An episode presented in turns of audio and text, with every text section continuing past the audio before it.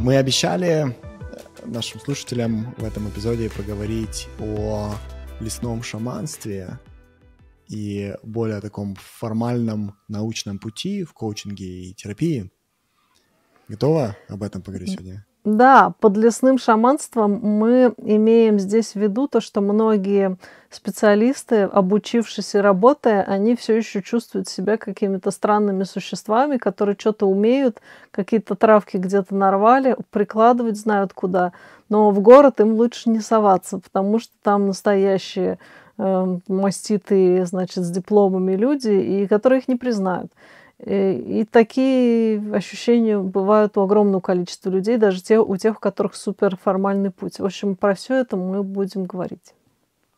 Да, знаешь, я бы еще бы добавил к дефиниции лесного шаманства.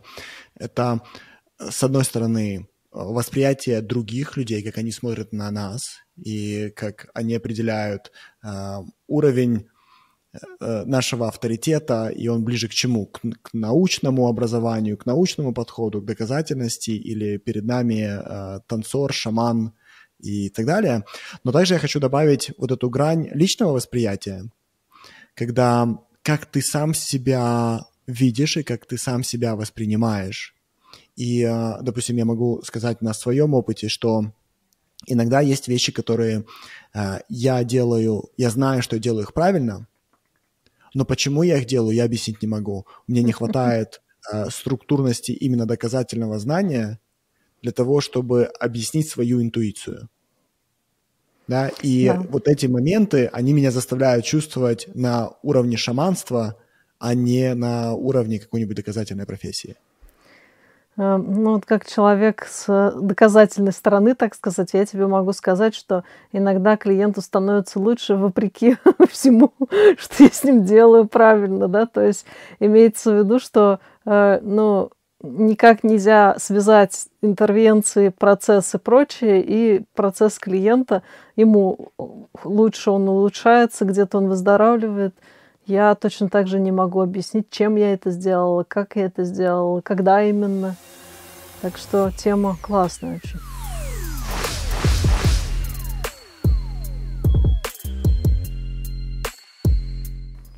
Да. Так, давай начнем с вот этой части, когда на нас смотрят другие, вот эта часть самозванства, да, когда на нас э, смотрят, и их восприятие раскалывает нас самих. Да? Mm-hmm. Они нас привыкли воспринимать определенным образом, и это нас бросает в ту или иную крайность. Можешь немного об этом поговорить? Mm-hmm. Вот я не знаю, как это правильно называется. Я бы назвала это по-гештальтистски или по, э, ну, как расстановщики говорят, поле. Да? Вот есть некое поле.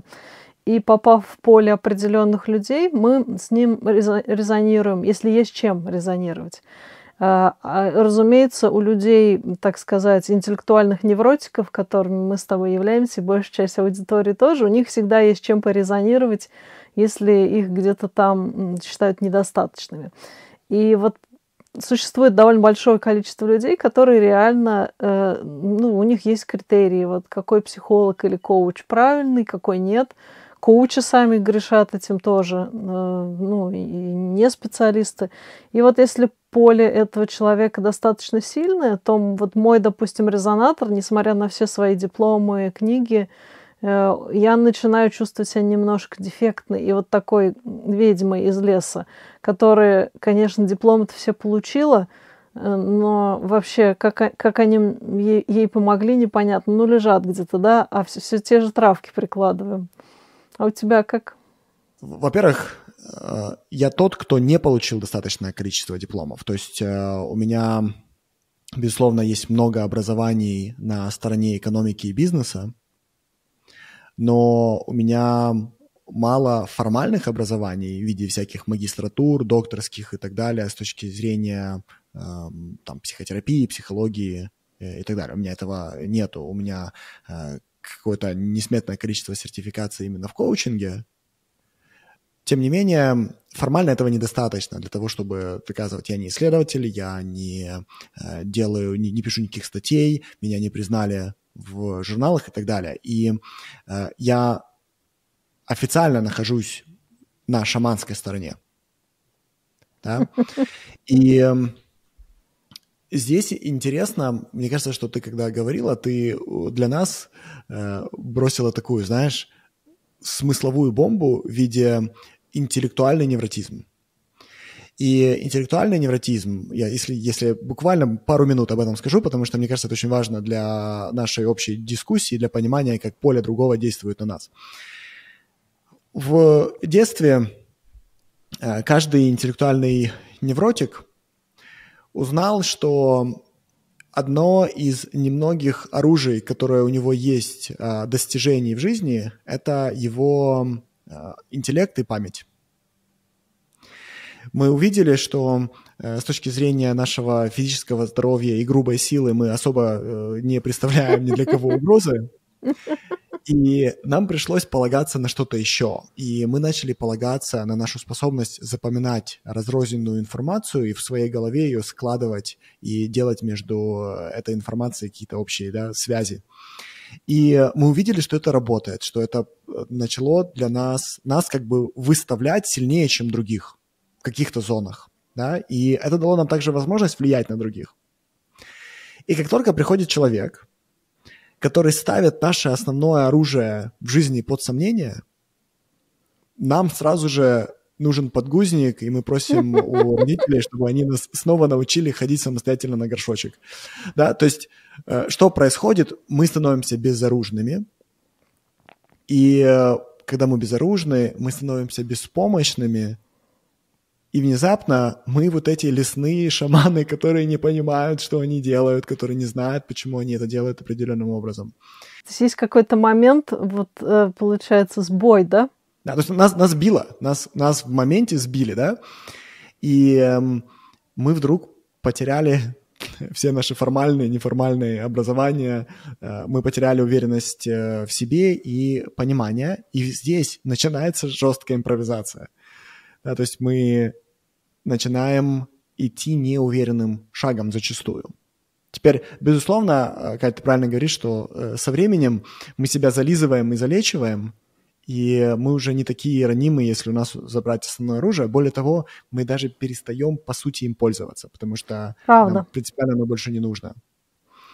Ну, э, как бы вот этот экзоскелет, он э, со временем внутри-то тоже эндоскелет появляется, и можно уже этот скафандр и снимать. И если его кто-то атакует, то, в общем, можно пожать плечами, даже присоединиться по принципу психологического айкидо. Я потому что э, улыбалась, потому что вспоминаю, что да, мне когда, ну вот я себя, когда мне нужен подгузник, короче говоря, ну, мое это оружие — это юмор над всеми своими дипломами. Я, например, часто шучу, что если я на все свои дипломы и книги встану, то я буду выше сантиметров на 10. ну, то есть это как бы серьезно. И это, в принципе, вся польза, которую они, они мне приносят. То есть я могу что-то достать, что я без них бы не достал. Вот. Да. Э, на самом деле, что нам еще свойственно, это также попробовать посмотреть на свои образования и эм, унизить самих себя. Например, э, если мне пришлось в жизни получить три магистратуры, то это потому, что на самом деле я туповат. С первой не дошло. Да, то есть пер, первый раз не дошло. Более того, мне первый раз нужно было это получать, потому что я не мог своим, своей головой, своими мозгами до этого дойти. То есть даже как бы интеллектуальный невротизм – это когда мы даже вещи, в которых, э, которые мы сделали, мы склонны их ставить под сомнение и э, снижать эту важность и ценность mm-hmm. этого.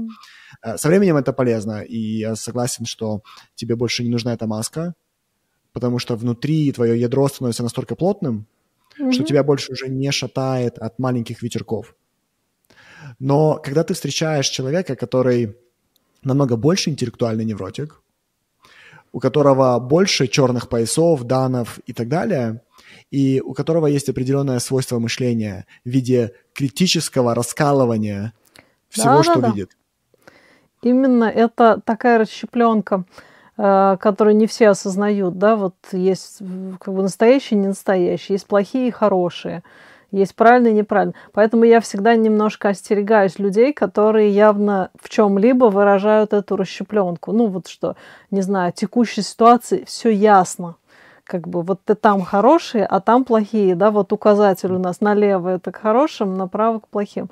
Это значит, что они в другом тоже будут это делать, то есть это часть структуры личности, э, защита такая, неважно что, но если такое поле сильное, рядом с ними легко под него подпасть и сесть на скамью подсудимых, так вот сидеть, думать, в общем, да. Чё ж я и, и начать доказывать, шаман? что ты не жираф, да, и начать тебе говорить, да нет, на самом деле uh, у меня, я, я не шаман, на самом деле вот все это Да-да-да, вот это важный, кстати, момент, что э, некоторых людей это поле вынуждает начать объясняться и оправдываться. Ну, они не понимают, что главное, что надо сделать, это шаг назад, выйти из поля, стряхнуть это вот так вот себя и вспомнить, кто да. я. Ну, уже да, когда... И увидеть, что с тобой делают, увидеть, как, угу. как тебе хочется реагировать на эту подачу, да, и э, вспомнить, знаешь, это слово, которое ты меня постоянно дрессируешь, контрперенос, да, то есть э, внимание, контрперенос, внимание, контрперенос, внимание, контрперенос. Да, да,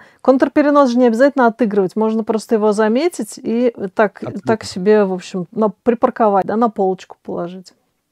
Да, и, и выйти, да. И о чем мы говорим, что э, поле может на нас воздействовать. Иногда э, нам даже не, не нужно никакого поля, чтобы просто чувствовать себя самозванцами. И э, давай поговорим о трех категориях людей, которых, э, которые чувствуют себя самозванцами или которых можно назвать самозванцами. Вот логический вывод из нашего разговора, что первая категория людей, которые себя чувствуют самозванцами, это люди, чья, э, чье внутреннее ядро пока что недостаточно плотно, и их раскалывает серьезная критика. Если оно недостаточно плотно, их вообще любое будет раскалывать. То есть, да. в принципе, любое сомнение в том, что они, кто они. Угу. Проблема, трудность, эм, да, что-то не получилось. Не угу. Да. Любой нейтральный комментарий клиента, который они интерпретируют как я неудачник, у меня не получилось, я не очень mm-hmm. хороший терапевт или коуч, да. И здесь важно понимать, что ты чувствуешь себя самозванцем не потому, что что-то происходит извне, а потому что твое, твоя внутри структура недостаточно плотная, ты еще не знаешь, на что тебе нужно опираться, в принципе, для того, чтобы понимать, кто, кто ты. Ты расплывчатый, ты э, также относишься к сверхоткрытым людям, и mm-hmm. поэтому ты понимаешь любую форму, которую тебе предлагает обстоятельства, да, окружающая среда, чтобы ее принять. Но плюс этого самозванца в том, что тебе хочется постоянно совершенствоваться. Тебе хочется постоянно становиться лучше, тебе хочется приобретать больше компетенций, да, в этом плане. Я вот думаю, наверное, да, это, это люди, которые еще не наработали достаточно, и что я бы добавила, это что это общее вообще для всех категорий, для всех людей вообще. Всегда важно эм, уметь замирать в моменте и смотреть на свою территорию, что со мной сейчас происходит, со мной, ну, что я делаю, и почему я это делаю, и как мне на своей территории убраться на самом деле, не, не поддаваться чьим-то там заклинаниям снаружи, а я, как все время студентам говорю, поверните глазные яблоки внутрь черепа. это, это полезнее будет. Там истина находится. То есть то, что с вами, вы как себя чувствуете, вы можете починить вот так, если посмотрите внутрь себя. Да. Знаешь, если бы я бы добавлял какие-то ярлыки к первой категории, я бы сказал, что это люди, которым не только у них проблема самозванца, они просто принципиально сомневаются в себе. А, для них экзистенциальный вопрос «кто я?» является неотвеченным. Да, пока он не отвечен, и они находятся в процессе набора кусочков пазла. Э, через сколько-то наберут, и это прояснится. Согласна. Да, и, и станет внутри плотнее. Теперь вторая категория. Это категория, которая вроде бы чувствует себя нормально большую часть времени, до момента, пока не начинается сравнение с кем-то, с, извините, с большими яйцами. Uh, грубо говоря, uh, все было у меня хорошо, пока я не увидел Катю Сигитову, которая встала я вот так на 10 хотел сказать, что, что мои яйца как раз тут очень как-то да, часто. Да, то есть мы смотрим сейчас, вот сейчас мы слушаем Мишу и Катю, смотрим на Катю и понимаем, что, ну, капец, если я сейчас пойду ее путем, Да, я пойду э, стану... Э, в чем там? Доктор нейронаук ты? О, упоминать даже страшно. Мединститут, два года ординатуры, э, где-то около пяти лет работы в психиатрической клинике. Первая э, и часть второй ступени обучения на гештальтерапевта. Э, значит, докторская 4 года, докторская в Карловом университете. Обучение на MBT-терапевта около трех с половиной лет в центре Анны Фрейд. Это только все крупные обучения. Да, то есть, да. Ну, ну все, Катя, я пошел собирать чемоданы.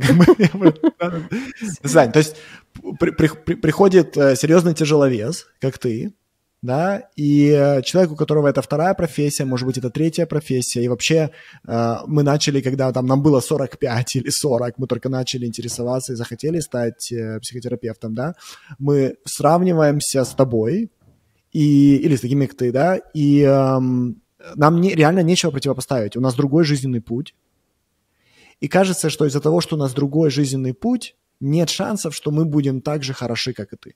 Я тут со своей стороны могу добавить, что очень сложно быть человеком, об которого все вот это... Ну, знаешь, я себя чувствую иногда столбом, да, ночью фонарем в чистом поле, к которому летят все бабочки и пытаются об него убиться. Э, ну, э, я ничего, стою просто, ничего не делаю вообще. ну, ну, вот у меня такой свет, да, я освещаю определенное пространство, я тут стою. Но вот чувство такое, что, в общем, это, э, это, это мучительно, когда об тебя таким образом люди э, сравниваются. Да, ну, и это кажется поразительно нечестным сравнением, потому что мы начинаем сравнивать свой потенциал с вещами, которые коррелируют с потенциалом, но не обязательно к нему ведут. Условно, я встречал огромное количество в своей жизни людей, у которых формальное образование зашкаливает – они э, чуть ли там не 20 лет учились. И они получили все возможные дипломы. Они написали какое-то количество книг. Я смотрю на них, я вижу, как они работают с клиентами. И мне хочется быстрее их пристрелить, потому что клиенту становится только хуже они пропускают настолько фундаментальные базовые вещи, что ты думаешь, как это вообще возможно? Чему вы учились? Может быть, вы переучились? Но что произошло? Почему вы за э, своей теорией не можете видеть человека напротив, да? И одновременно мы с тобой тоже об этом э, говорили, мы встречаем э, эксперта, у которого ноль образования, и эксперт просто видит другого насквозь и знает, да? что делать. Э, поэтому я думаю, что вопрос таланта, так называемой склонности к нашей профессии очень важен. Его, я, пока не придумали, как это оценивать, вот мы с тобой, по-моему, в прошлом э, подкасте про это говорили, что когда пропускаешь через себя определенное количество людей, начинаешь видеть, вот этот может, вот этот, может быть, сможет, если поднатаскается, этот не может, и надо его там отсеять, да, и не сможет никогда. Э, но вот это вот очень важно, что э, на самом деле успешность и возможность э, хорошо работать с людьми, помогать им, дипломы это вообще никак не определяют. Дипломы могут определять другое. Например, в западном мире дипломы, членство в ассоциациях, всякие комиссии и прочее – это фильтр это способ отсева, в общем, неадеквата, тех, кому не сильно надо, тех, кто недостаточно крепкий для этой профессии, даже, даже доучиться не смог и так далее. Э, это хорошо работает. Ну, на постсоветском пространстве это рабо- не работает вообще не то, что хорошо, а вообще никак. Но вот изначально я думаю, что все эти вещи, они создавались Э, не чтобы сказать, этот человек хороший специалист, а чтобы сказать, что он прошел минимальную подготовку, то есть ниже нее он не упадет, он безопасен относительно, он там, ну, в общем, да, э, не да, у нас просто еще не, не существует этой традиции институтов, которые являются, дают тебе репутационный знак. Условно, если ты закончил, я не знаю, Гарвард или Стэнфорд, а, даже просто сам факт, что ты туда попал, мне что-то говорит о тебе, да. Э, здесь, например, если у тебя есть сертификат эм, э, лайфгарда, я не знаю, как перевести лайфгард. Телохранитель? Ну, который в бассейне, знаешь, работает. Спасает. Ага, поняла. Ну, угу, типа спасатель. Угу. Да, какого-то спасателя. Даже если у тебя есть сертификат, я знаю, как минимум, что ты можешь к человеку, который тонет, подплыть сзади и взять его в этот блок, да, и потащить его куда-то дальше, что ты вместе с ним хотя бы не утонешь. И существует большая вероятность, что нет, не утонешь, да. И пока что на наших пространствах вот этот репутационный фактор, он почти отсутствует.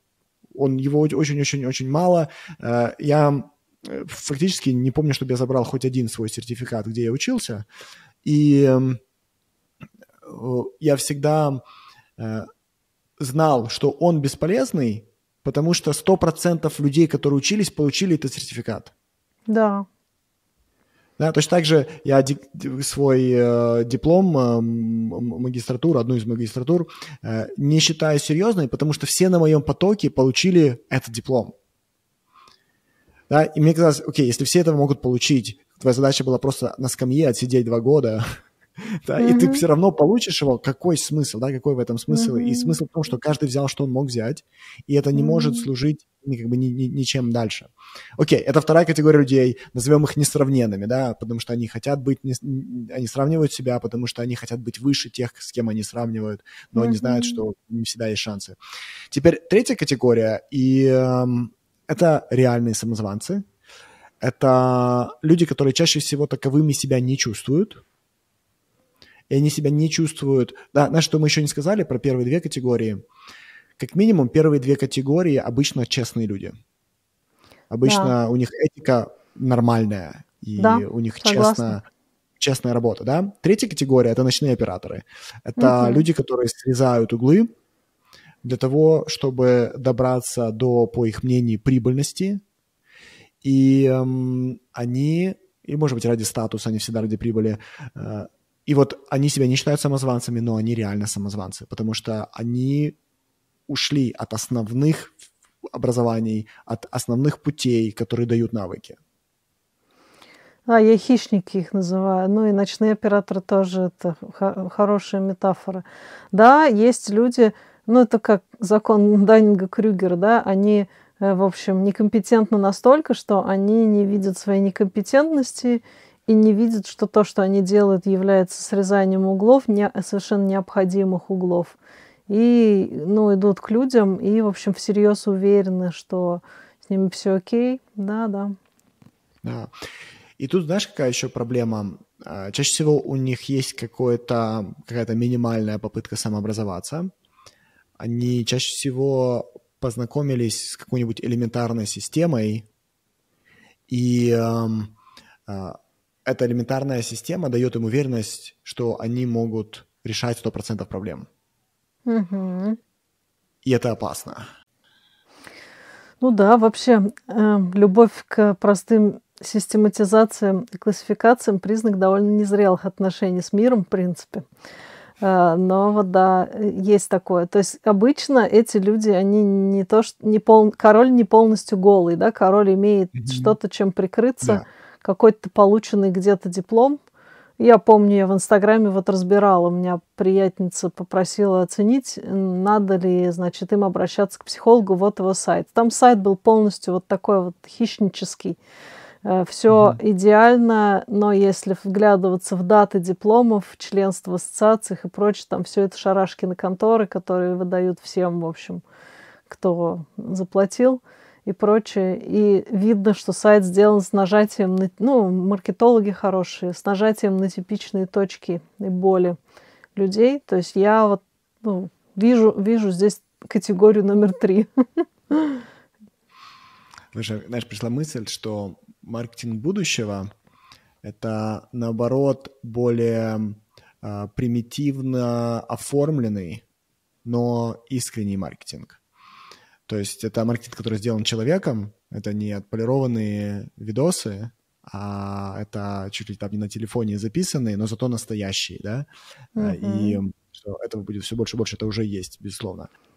А это мы с тобой тоже обсуждали, про то, что вот эта аутентичность, она становится все более ценной, что когда видно, когда работает команда, э, ну, человек не хочет это уже. Он понимает, что ему сделали конфетку, завернули ее внутри что угодно, может быть. Да, это почему личный бренд э, всегда ценится больше и обычно имеет более высокую конверсию, чем корпоративный бренд, да, потому что аутентичность легче передать через, через человека, чем просто через корпорацию. А, давай поговорим про шаманство изнутри.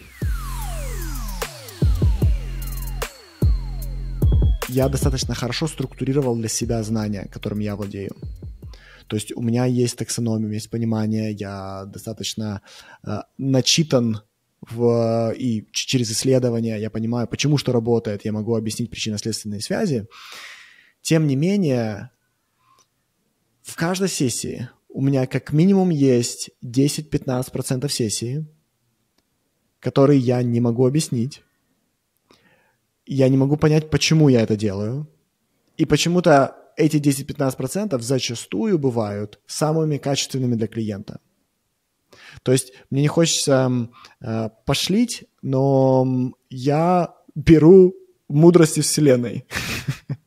Я чувствую вибрации, всю вот эту хрень, и э, это каким-то образом работает, и это сто процентов делает. То есть важно признать, что есть шаманство – да, то есть важно признать, что в нашей профессии есть достаточно большая, значимая mm-hmm. часть шаманства, которую мы делаем.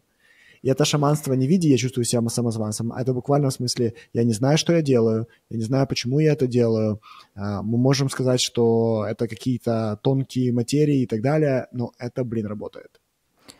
Да, про 10-15% и даже больше прямо поддерживаю. У меня бывают целые большие куски, у меня бывают целые сессии, когда мы вроде бы не занимались психотерапией как таковой, и однако явно был контакт, я вот чувствовала вот это вот, что мы рядом, что что-то происходит, что происходит, да черт его знает.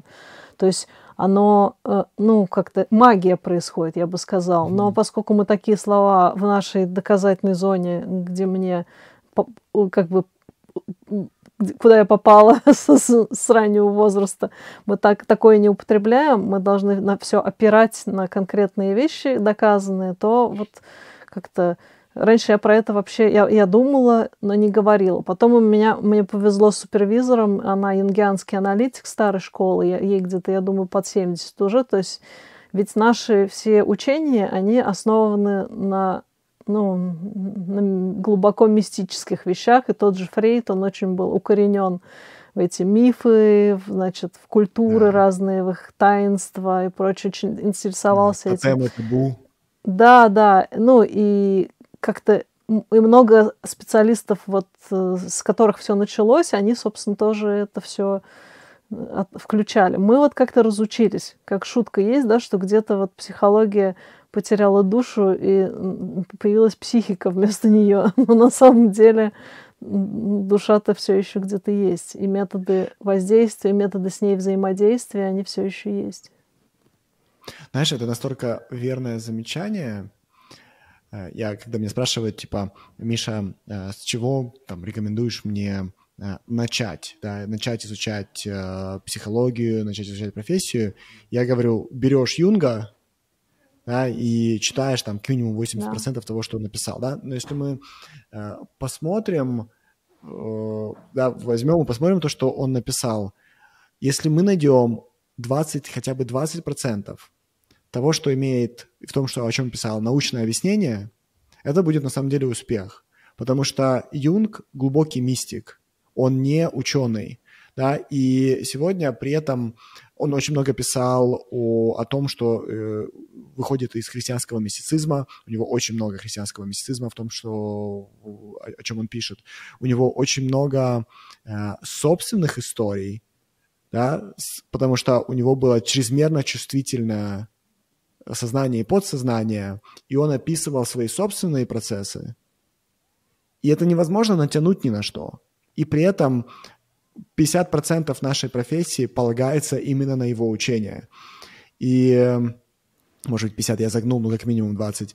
А, и эм, вот в этом плане нам нужно понимать, что мы хотим научности, и при этом база знаний была не построена на научности. Она была построена, скорее всего, на наблюдении, на вещах, которые кажутся очевидны, но не доказаны. Она была построена на мистицизме, она была построена на духовности. Я с тобой согласен. Что-то случилось с миром, который решил стать в психологии и коучинге бездуховным. Ну да, таким технологичным. Это как да. вот проблема медицины в том, что часто она видит болезнь, но не видит человека и процессов с ним происходящих. И медицина медленно очень учится видеть это. Западная медицина потихонечку начинает это видеть. Но до, до восточной медицины ей, например, очень далеко в этом. И вот когда я после медицинской подготовки и после э, психиатрической клиники э, ну, я на самом деле не после, а примерно одновременно там все мои учебы были. Но мне было очень трудно взять из себя вот эту модель, что у нас сейчас тут, как мы, клиническое мышление это называется, да, сейчас мы все да. разложим тут на кусочки. А где у нас тут человек? А какой человек? Зачем нам человек вообще? Ну, у нас же учебники есть, знания наши. Вот это было очень трудно убрать. И, ну, когда я убрала, как раз, мне кажется, я приблизилась к вот этому вот мистическому и тому, что ну, это Вселенная каждый раз, не нужно к ней применять никакие постулаты, прямо, по крайней мере. Да. Знаешь, у меня ощущение, что э, в коучинге, психотерапии последняя глубокая работа, которая не боялась э, менять каноны и фокусироваться также во многом на, психо, э, на мистицизме, была написана Карлом Роджерсом.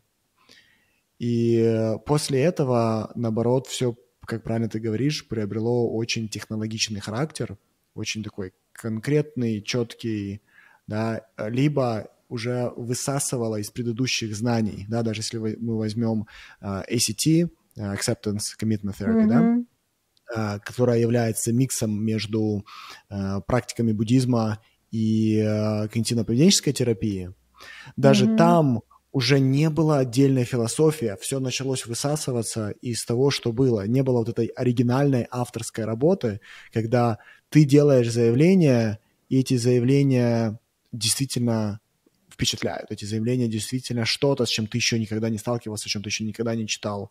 И это очень интересно. То есть пошла синтезация знаний вместо оригинального авторства. Кажется, так менее страшно, Миш. Э, это я так тебя слушаю, думаю, почему, почему, почему. Мне кажется, что больше контроля. Мы, мы движемся как человечество э, ну, в какие-то очень странные места и в плане климата, и в плане там, вот, проблем каких-то гуманистических, может быть, и прочее. И мы, нам предстоит их как-то решать. И, и точно, ну, это вряд ли будет математическими моделями решено, да. Э, и мне кажется, вот это способ обсессивность такая и желание, чтобы все было квадратиш, практиш и гуд, и по коробочкам лежало и работало, это способ, э, ну, от, это способ обойтись со своим страхом, смотреть в черноту и смотреть в нее долго, до тех пор, пока она не начнет смотреть на тебя обратно. Да, знаешь, если можно сделать вывод из, из того, что мы говорим с тобой, это понять, что выход — это не движение из шаманства в доказательность, а выход — это иметь такое шаманство, которая не противоречит доказательности, и развивать и то, и другое. Да. Выход всегда в интеграции, но не в интеграции в смысле слепим как котлету и посмотрим, как получится, а скорее возьмем вот эти две опоры и на их э, основе будем строить что-то третье, и оно, скорее всего, будет очень классно. Да, вот в свое время я этот путь выбрала благодаря моей супервизору, потому что без нее я, конечно, терялась. То есть я металась, меня вот эти две части, они разрывали. Я понимала, что отбросить я никакую не могу, но как их соединить, э, не ясно. Но вот их можно соединить, да.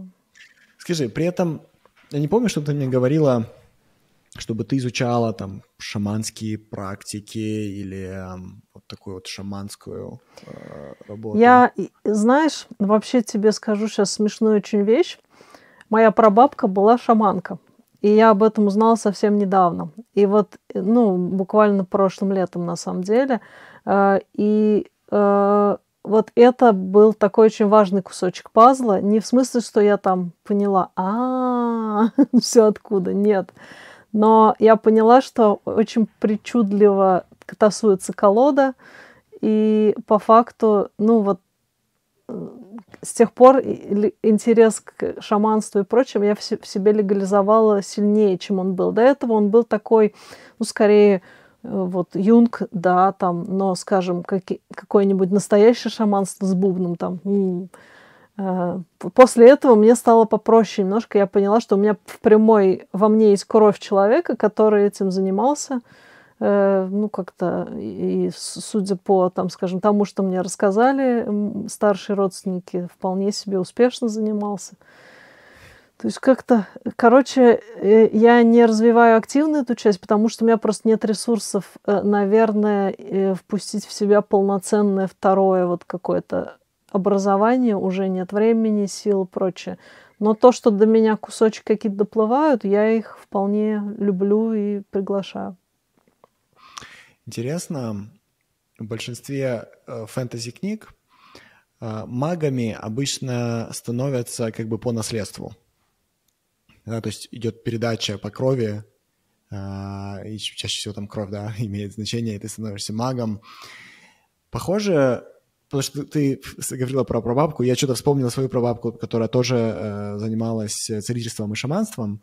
Да, да, и... вот тогда это целительство. Шаманство тогда не говорили, тогда говорили знахарка, целительница, да. Да, то есть она, она называлась знахаркой. И э, ощущение, что врачевать, целить, э, шаманить, что это передается чуть ли не по крови.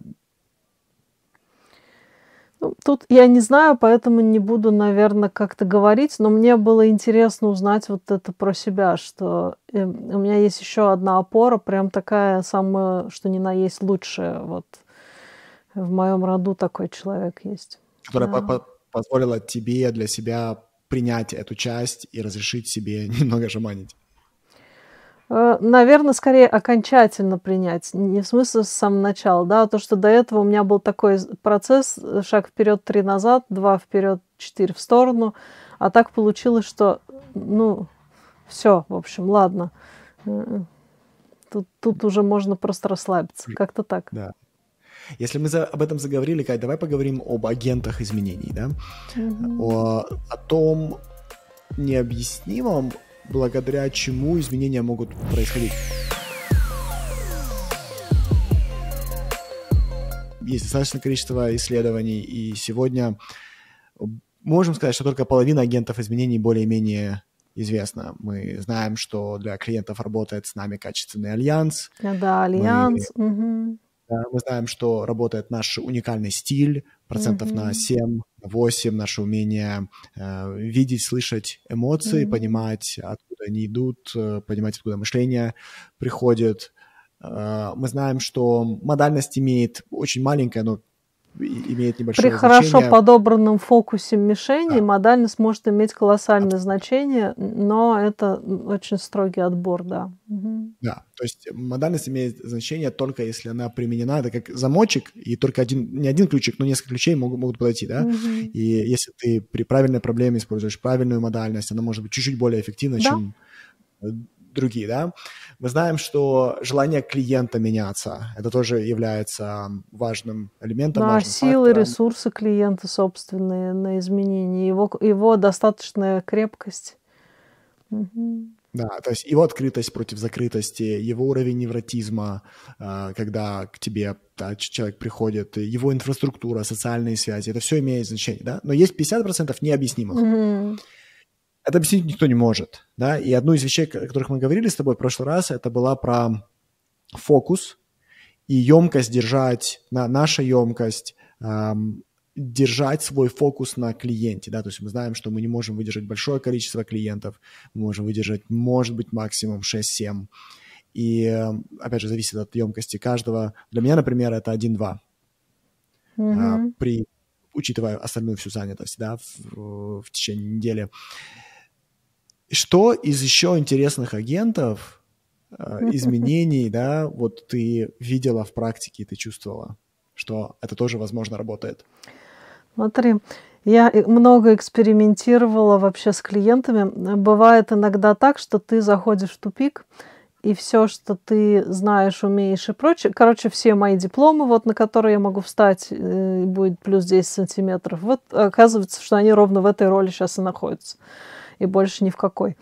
И тогда э, можно экспериментировать. И вот эксперименты, которые я делала, они были как раз, я бы отнесла их к шаманству. То есть я предлагала клиентам делать что-то с предметами. Я предлагала, ну, символически, да, я предлагала, ну, в общем, какие-то там мантры или что-то. Э, мы вместе думали, чтобы работали внутри метафоры. Ну, вот это все это можно назвать умными словами, но на самом деле это было что-то, что Э, вообще никак не, не могло быть описано. Э, с некоторыми клиентами мы разговаривали об очень глубоких вещах совершенно не терапевтических. Ну, например, вот я в своем процессе э, тяжелой болезни, которая, возможно, не, закончится плохо, так скажем, да, я с некоторыми клиентами говорила о смерти и о том, как я это ощущаю. И, ну, это, естественно, не то, чтобы я хотела с ними об этом поговорить, а просто вот был такой запрос, и это точно не про терапию, но я вот чувствовала в этот момент, что мы даже как будто немножко под кайфом, вот, то есть такое состояние измененное, трансовое частично, что ли, и в нем что-то очень важное происходит. Может быть, встреча каких-то очень близких кусочков. Вот, наверное, то есть я бы еще взяла как агент изменений очень близкую встречу клиента и терапевта совершенно вне терапевтического поля. А, это может быть любым способом, разговором, иногда в физическом мире, то, что нам запрещено делать, да, нам запрещено отыгрывать, там, например, помогать клиенту в реальной жизни. Но у всех были единичные случаи, когда это случалось, когда ты вне сессии что-то делаешь, и иногда именно это является толчком, агентом изменений. Ну и вот всякие шаманские штучки. Э, вот помню сейчас, не, не очень хорошо помню, с кем именно, но помню, что был момент э, про как избавиться, как, наконец, э, расстаться внутренне с человеком, с которым уже давно расстались. Вот мое предложение было, собственно, ну, пойти в лес, найти там веревку.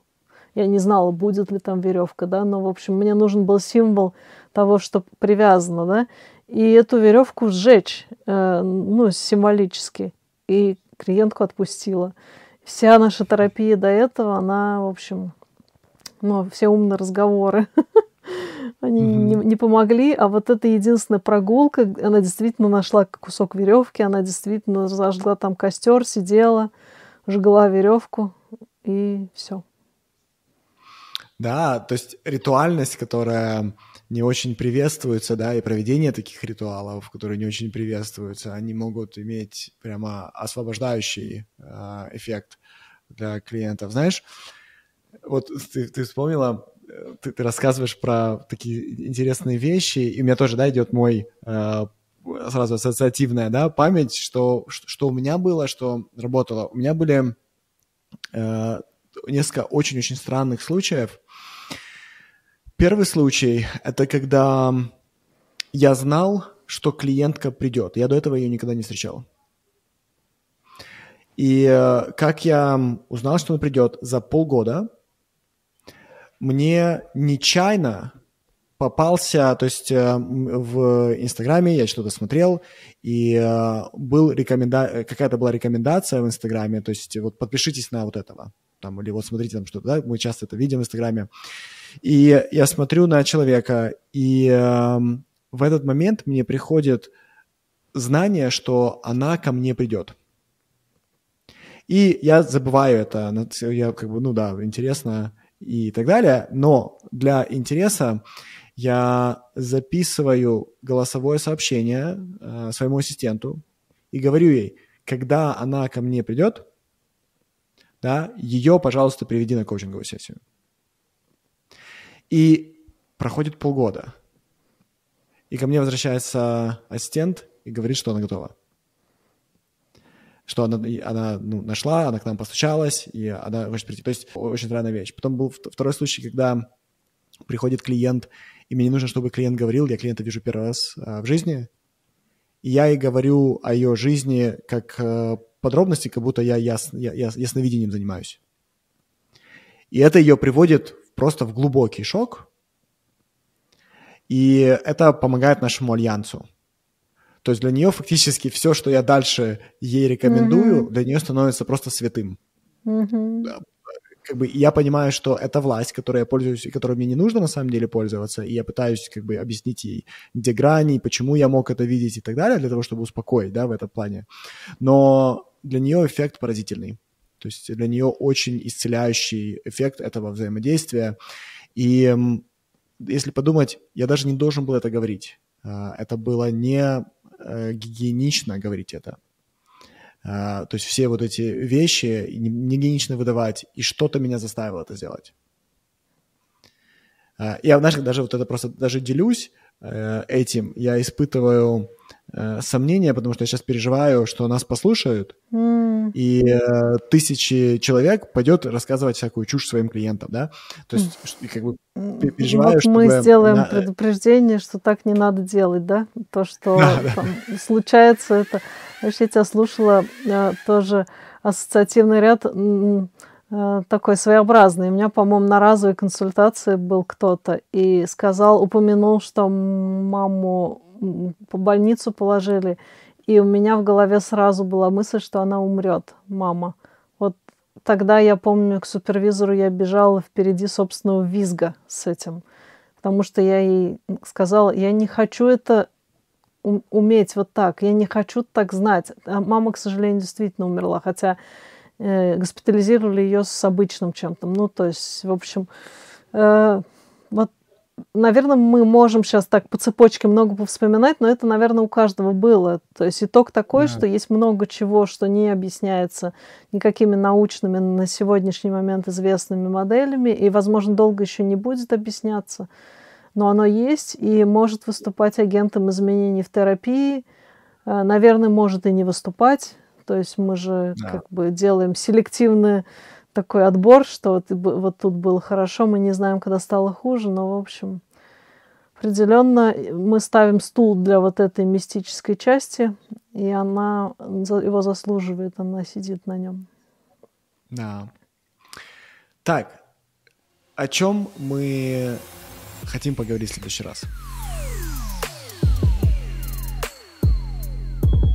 Есть ли у тебя какие-то идеи, что может быть продолжением этой темы про шаманство, самозванство? Знаешь, а, мне хочется дать а, одновременно противоядие шаманству. Что я имею в виду, это то, что очень часто нам хочется быть шаманами, когда на самом деле мы испытываем контрперенос. Так. Мы начали сегодняшний разговор с поля других людей с поля наших клиентов. И mm-hmm. нравится нам это или не нравится, но другие люди, наши клиенты, поразительным образом нас деформируют. Mm-hmm. Они могут нас гнуть в разные стороны, и это влияет на э, качество нашей работы, если мы не понимаем, в какую сторону мы согнулись. И вот здесь вам, нам нужно также слышать, это сейчас у нас голос шаманства, то есть такого голос духа, или mm-hmm. мы действительно несем пургу, мы действительно сейчас делаем что-то, что мы не должны делать, и это ай-яй-яй, mm-hmm. и это плохо, да, и мы делаем только хуже нашему клиенту. И мне кажется, что будет классно, если мы сможем об этом поговорить в следующий раз, как точно не сделать хуже, как знать, что ты сейчас находишься не в форме, скажем так, для того, чтобы шаманить. Хорошая тема. Даже я бы ее расширила вообще, как э, не сделать хуже и как э, ну, вот огородить э, себя минимально, какой-то чек-лист себе создать, да, вот где я могу выйти в разных местах за рамки. Да. да. Я думаю, что мы можем также поговорить о том, что якобы нам советуют, нам не стоит делать, потому что это ай-яй-яй, это принесет проблему, и где мы думаем, что это полная чушь, на самом деле это иногда стоит даже делать. Угу. Окей, отлично. Окей. Катя, это, как всегда, был крутой разговор. Да, взаимно. Всегда приятно. Ну что, тогда мы с вами прощаемся. Надеемся, вам понравилось. Как всегда, мы ждем ваших вопросов. Если что-то непонятно или если есть запрос на тему, которую вы бы хотели, чтобы мы обсудили, пишите в комментарии или любому из нас в наших каналах или в связи в наших соцсетях. Мы с радостью все рассмотрим. Пока-пока всем. Абсолютно. Друзья, до встречи.